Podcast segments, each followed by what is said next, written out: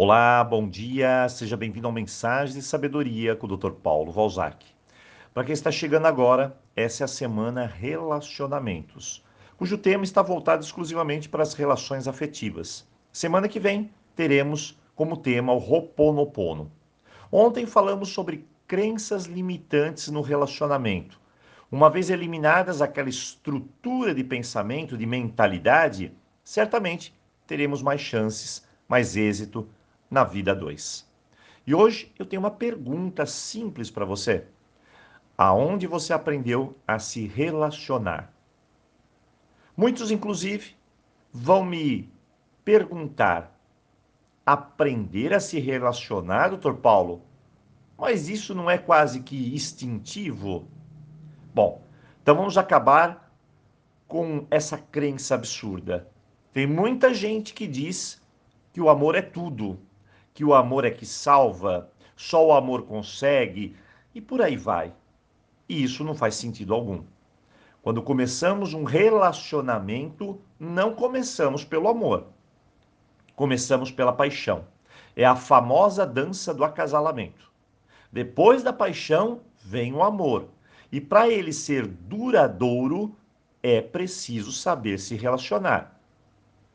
Então, que fique bem claro: se eu não sei me relacionar, com ou sem amor, não vai dar certo. Prova disso é que tem muita gente que ama, mas não está junto da pessoa escolhida. Faltou algo mais. Isso se chama relacionamento. Muito bem, esclarecido esse ponto, agora chegamos a uma pergunta importante sobre de quem nós aprendemos a se relacionar. Como tudo na vida, nós aprendemos que nem macaco, repetindo. Pode parecer estranho, mas nós somos assim: imitação e repetição, imitação e repetição. E aí, repetimos esses padrões. Os modelos mais próximos que temos são nossos pais. Você pode não aceitar isso, mas com o tempo tudo ficará muito mais claro. Se nosso modelo são os nossos pais? Então vamos analisar. Mamãe e papai sempre brigavam. Nunca vi eles em paz. Está aí a fórmula do medo e da insegurança no relacionamento. Mamãe sempre ciumenta, dura, nem precisa dizer o que você vai herdar. Papai sempre machista. Será que serei submissa que nem mamãe? Papai era infiel, bebia e sempre brigava com todos. Esse é o modelo negativo de relacionamento. Estes são apenas alguns entre centenas de modelos nos quais nos espelhamos e tentamos, a qualquer custo, fazer melhor e fugir da repetição. Doutor Paulo, mas isso é absurdo. Em casa sempre tudo foi muito bem sem brigas, discussões, agressões, infidelidade ou bebida. E agora? Como o senhor me explica? Outro exemplo de dificuldades é quando nós temos uma experiência numa relação e ela nos deixa marcas, traumas, causando um bloqueio.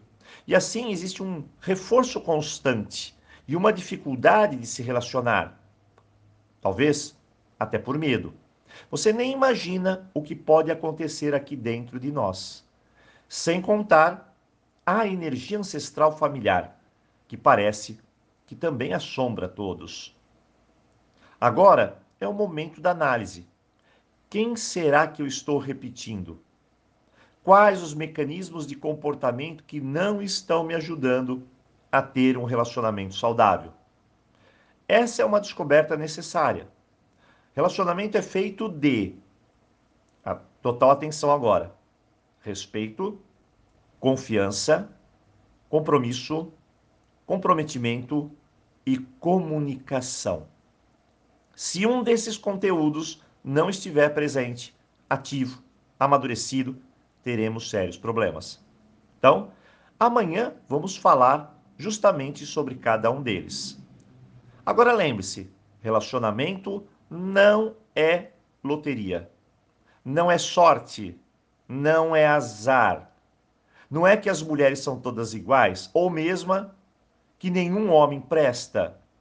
Isso são tolices de quem não soube se relacionar. Relacionamento é construção, é dar e receber amor, é cuidar daquilo que se tem.